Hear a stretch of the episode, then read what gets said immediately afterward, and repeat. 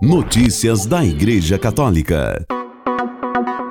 Quarta-feira, 15 de fevereiro de 2023, hoje é dia de São Cláudio La Colombiere, apóstolo do Sagrado Coração de Jesus. O Papa disse que a cultura e a educação restituem a memória do passado e iluminam o presente. Reportagem de Mariângela Jaguraba, do Vatican News. O Papa Francisco recebeu em audiência nesta segunda-feira, 13 de fevereiro, no Vaticano, uma delegação da Universidade Sughan Saba Orbeliani de Tbilisi, na Geórgia, pelos seus 20 anos de fundação. Francisco agradeceu aos membros do organismo pela visita, afirmando que eles dão um bom exemplo de apaixonada pesquisa cultural e de cuidado daquele bem inestimável que é o crescimento formativo dos jovens. A educação ajuda as novas gerações a crescer, descobrindo e cultivando as raízes mais fecundas para que deem frutos, disse Francisco, recordando sua viagem ao país em 2016, e o patriarca Lia, um homem de Deus que leva em minhas orações, frisou o Papa.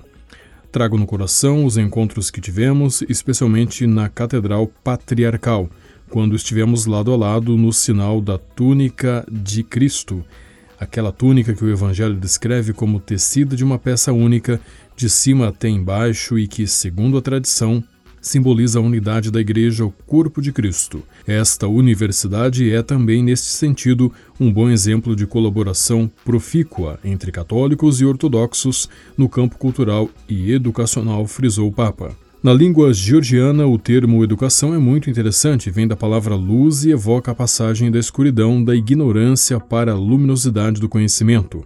Educar para vocês é mais uma vez vir à tona, é sinônimo de iluminação. Isso é significativo, faz pensar quando se acende uma lâmpada num quarto escuro. Nada do que está ali muda, mas muda o, a, o aspecto de tudo. Tal é o conhecimento que vocês adquiriram em sua universidade que se propõe a colocar no centro a dignidade da pessoa humana. Por meio do estudo e do compromisso, é possível alcançar o conhecimento de si mesmo. Segundo o Papa, há necessidade dessa iluminação benéfica do saber, enquanto no mundo se adensam as trevas do ódio que muitas vezes vêm do esquecimento e da indiferença.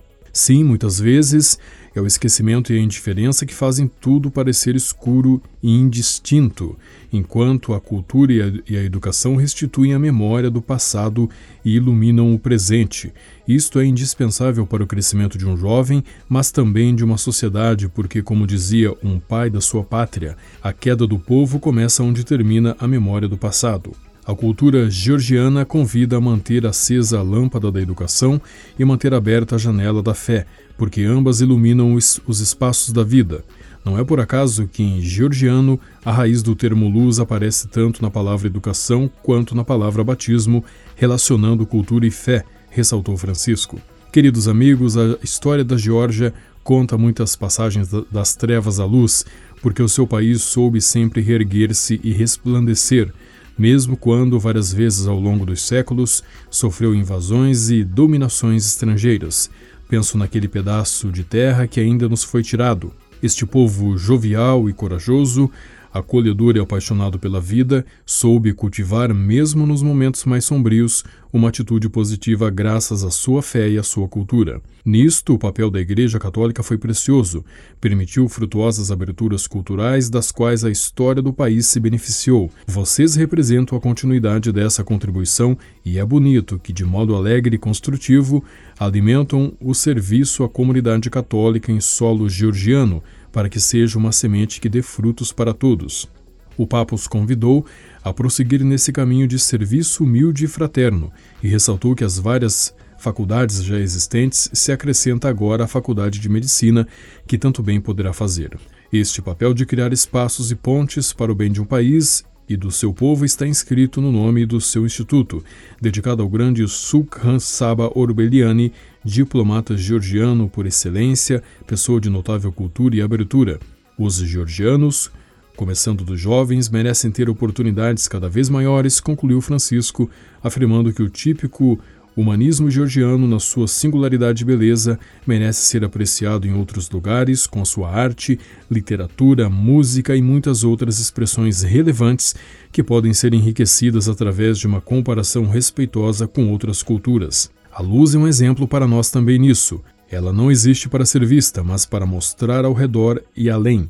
Assim é a cultura, que abre horizontes e expande os confins. Notícias da Igreja Católica. O arcebispo de Luxemburgo, relator geral do Sínodo sobre a Sinodalidade, cardeal Jean-Claude Oleric, disse aos meios de comunicação diocesanos alemães no domingo 12 de fevereiro que a ordenação das mulheres na Igreja Católica não era o tema principal deste processo. No entanto, se a sinodalidade se concretizar, poderá haver outras decisões a serem tomadas no futuro. Após a reunião da Assembleia Continental Europeia, que aconteceu em Praga, República Tcheca, de 5 a 12 de fevereiro, Oleric disse que se esta sinodalidade for concretizada, teremos uma forma de tomar decisões na Igreja, informou a agência CA em alemão.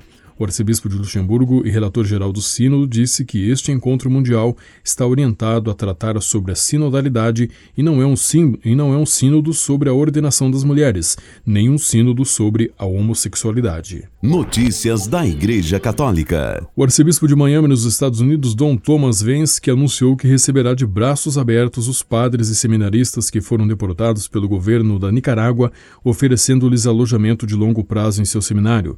Vance que disse ao jornal jornal Florida Catholic que, embora inicialmente sejam acolhidos por famílias nicaragüenses residentes no país, depois irão de forma permanente para o seminário da Universidade St. John Vianney, em Miami. Ofereço-lhes a hospitalidade do seminário, assim como a oportunidade de se aclimatar aculturar e ver quais seriam os próximos passos depois disso, disse o arcebispo ao jornal católico no sábado, 11 de fevereiro. Dom Vensky disse que os padres poderão ter aulas intensivas de inglês enquanto fazem seus trâmites imigratórios. Os padres e seminaristas chegaram a Washington, nos Estados Unidos, no domingo 12 de fevereiro, após serem deportados pelo governador da Nicarágua, que os acusou de traição e suspendeu seus direitos de cidadania para sempre. Notícias da Igreja Católica. A caminhada penitencial da Arquidiocese de Fortaleza, no Ceará, volta a acontecer neste ano, no terceiro domingo da quaresma, dia 12 de março, após três anos suspensa devido às medidas impostas contra a pandemia de Covid-19. O percurso da caminhada é de 5 quilômetros e durante o trajeto haverá padres atendendo confissões. Seguindo o contexto da campanha da Fraternidade 2023, que tem como tema a fraternidade e fome e o lema Dai-lhes vós mesmos de comer,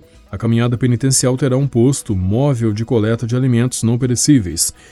Toda a arrecadação será repassada para ações caritativas de projetos de promoção da dignidade humana ligados à Arquidiocese. A caminhada penitencial sairá às 7 horas da manhã da Igreja Nossa Senhora da Saúde, no bairro Mucuripe. Seguirá até a Catedral Metropolitana, no centro da capital cearense, e será finalizada com a missa. Notícias da Igreja Católica. O sacrário com as espécies eucarísticas consagradas da Capela Santa Luzia, em Cruzeiro do Oeste, no Paraná, foi roubado na tarde de sexta-feira, 10 de fevereiro. Segundo nota da Diocese de Moarama, no Paraná, a qual pertence a capela, providências foram tomadas junto às autoridades competentes.